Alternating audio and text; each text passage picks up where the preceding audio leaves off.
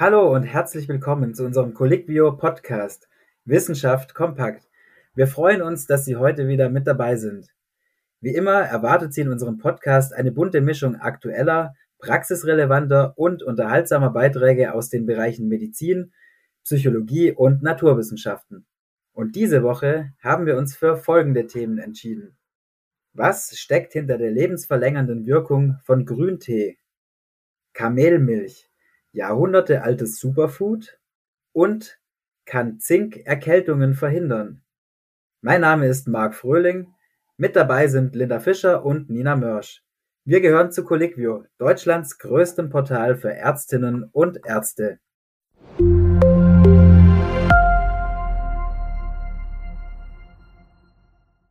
Winterzeit heißt Teezeit. Grüntee enthält dabei besonders viele Antioxidantien und gilt als gesundheitsfördernd und lebensverlängernd. Forschende der ETH Zürich haben jetzt aber gezeigt, dass die Inhaltsstoffe anders wirken als bisher angenommen. Linda, was ist denn neu? Genau, also bisher ging man davon aus, dass die Inhaltsstoffe im Grüntee Sauerstoffradikale neutralisieren und so Schäden an Zellen und an der DNA verhindern und so eben oxidativem Stress entgegenwirken und ihn auch vorbeugen.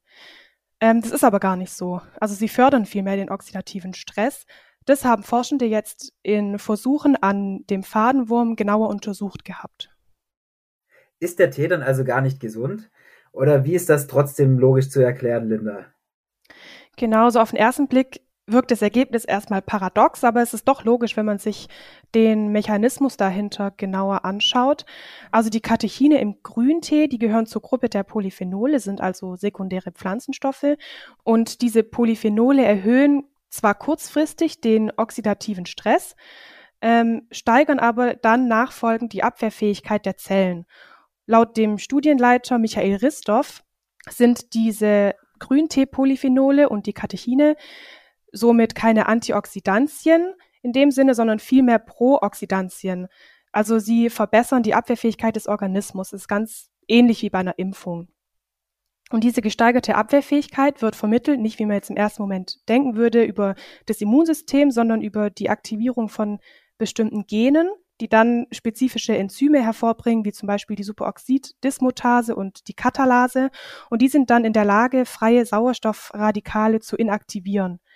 Die Katechine verhelfen also den Fadenwürmern tatsächlich zu einem längeren Leben. Okay, das klingt dann wiederum nicht mehr ganz so überraschend. Wie ist das Ganze einzuordnen?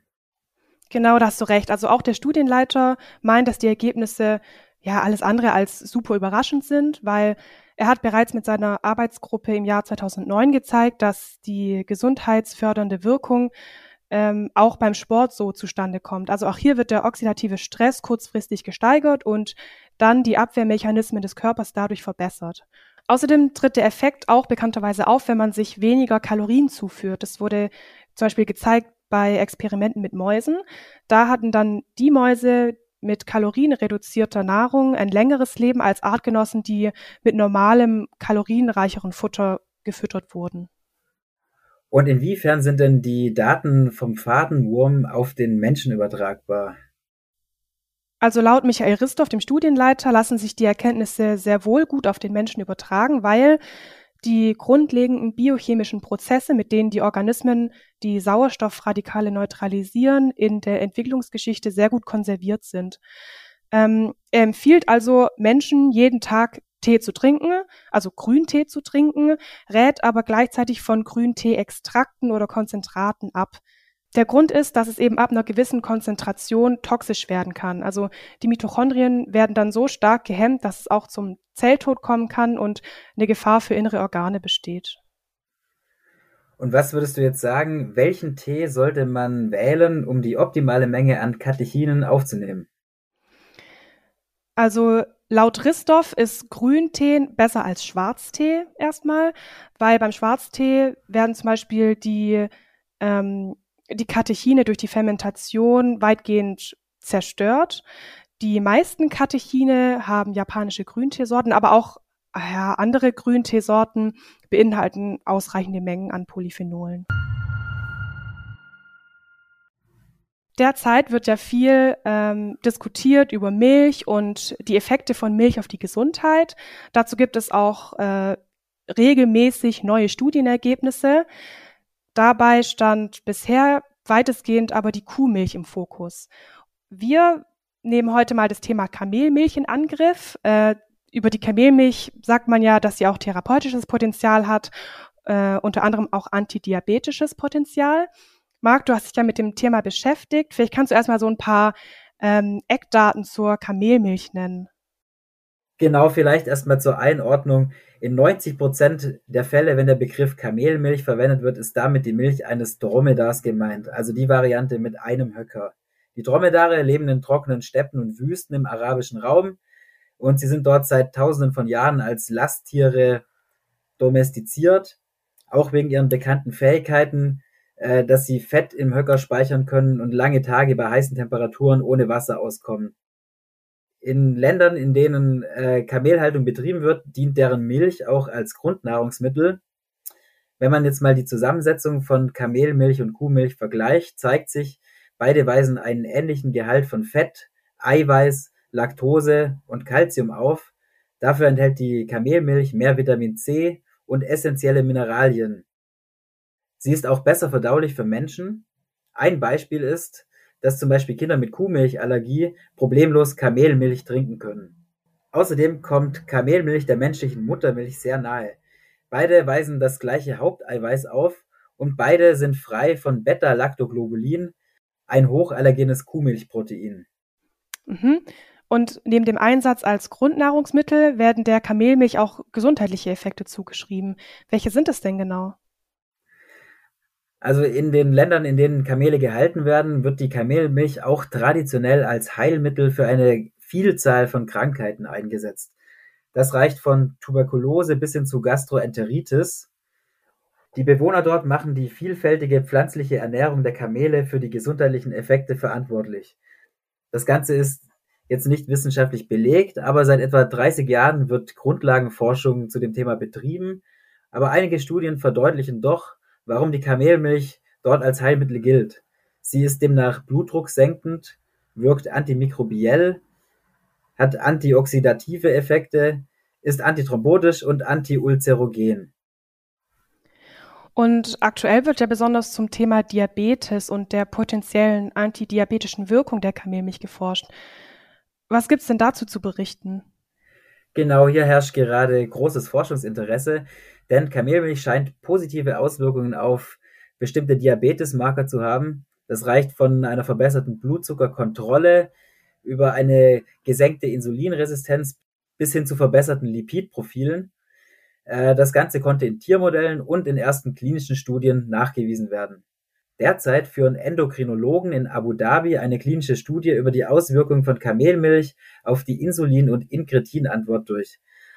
Ein Ergebnis bisher, die Kamelmilch enthält ein insulinähnliches Protein, das unbeschädigt den Magen passieren kann, wodurch sich die Forscher teilweise die glukosesenkende Wirkung erklären. Daneben scheint aber auch der hohe Gehalt an Antioxidantien als entzündungshemmender Faktor eine Rolle zu spielen. Gibt es denn dann demnächst die Kamelmilch auch äh, in den Supermarktregalen zu kaufen? Auf jeden Fall ist die Produktion in den letzten Jahrzehnten angestiegen, aber trotzdem muss man sagen, dass nur ein Prozent der weltweit produzierten Milchmenge Kamelmilch ist. Das bleibt also erstmal ein Nischenprodukt, ist auch deutlich teurer als Kuhmilch und eher nicht in den Supermarktregalen zu erwarten. Äh, die Forscher sagen auch, man müsste täglich einen halben Liter davon konsumieren, um die Diabeteswerte zu verbessern. Und außerdem sind noch einige Fragen ungeklärt, wie zum Beispiel, ob die Vorteile der Kamelmilch auch bei industrieller Tierhaltung bestehen bleiben oder ob dies nur für die freie Tierhaltung gilt. Und ähm, was gibt es jetzt zu beachten, wenn Patientinnen und Patienten mit Diabetes nach Kamelmilch fragen. Also äh, welchen Ausblick kannst du uns zur Forschungsarbeit zur Kamelmilch in Zukunft geben? Also allgemein ist zum Thema Kamelmilch noch zu sagen, dass die rohe Milch gemieden werden sollte. Sie ist zwar antibakteriell besser aufgestellt als die Kuhmilch, aber es besteht das gleiche Risiko von E. coli-Bakterien und pathogenen Bakterienstämmen. Außerdem ist das MERS-Coronavirus durch Dromedare auf den Menschen übertragbar. Und noch zum Thema Diabetes. Also trotz der positiven Effekte auf die Blutzuckerkontrolle und dem gesenkten Insulinbedarf, gerade bei Typ 1 Diabetes, sollte laut den Forschern die Kamelmilch auf keinen Fall als Insulinersatz verwendet werden. Außerdem weist das Forschungsteam darauf hin, dass es teils mangelhafte Studien und unbegründete Behauptungen in Bezug auf Kamelmilch gibt. Ein Beispiel ist, dass die FDA ausdrücklich davor warnt, dass der therapeutische Effekt auf Autismus nicht belegt ist.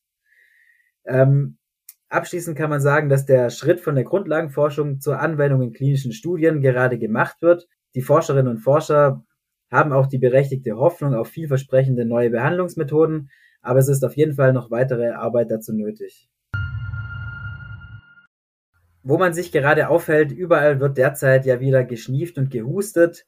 Wir befinden uns wieder in der Erkältungshochzeit. Aber anders bei SARS-CoV-2 oder Influenza kann man sich gegen diese Erkältungsviren nicht so einfach impfen lassen. Deshalb greifen in den Wintermonaten viele gerne zu Hausmitteln, um vielleicht ein bisschen schneller wieder auf die Beine zu kommen. Zink ist ja durch seine antiviralen Eigenschaften ein sehr beliebtes Mittel, nicht wahr, Nina? Genau, also gerade bei Zink versprechen sich viele Menschen davon, dass es die Immunabwehr stärkt, also vor viralen Atemwegsinfekten schützt oder wenigstens die Dauer einer Erkältung verkürzt. Und ähm, aus In-vitro-Studien gibt es da auch durchaus Hinweise, nämlich dass Zinkionen die Virusvermehrung hemmen können und auch Entzündungen an den Schleimhäuten vorbeugen können. Und bereits vor einigen Jahren ähm, hat auch hier ein Cochrane Review gezeigt, dass Zink durchaus eine Wirkung auf Erkältungen hat. Und das hat nun eine neue Studie bestätigt.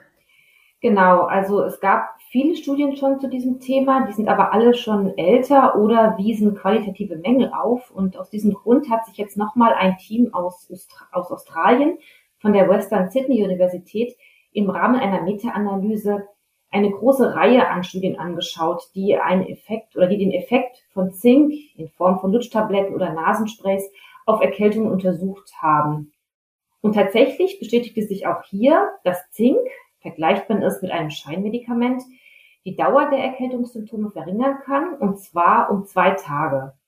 Und ähm, ein weiterer Effekt, ähm, Zink kann auch die Schwere der Symptome beeinflussen. Das heißt, also Fieber und Grippeähnliche Beschwerden waren bei Personen, die Zink eingenommen hatten, weniger ausgeprägt als bei Personen, die dies nicht taten.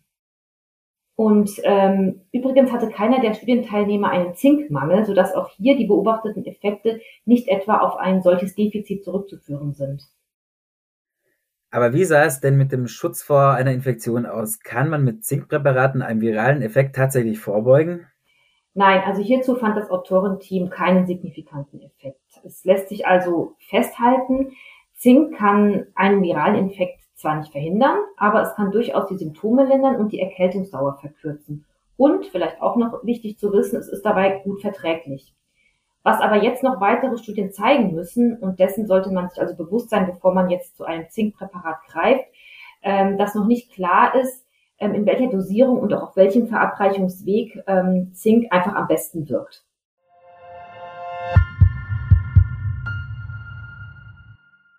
Das war's wieder für diese Woche.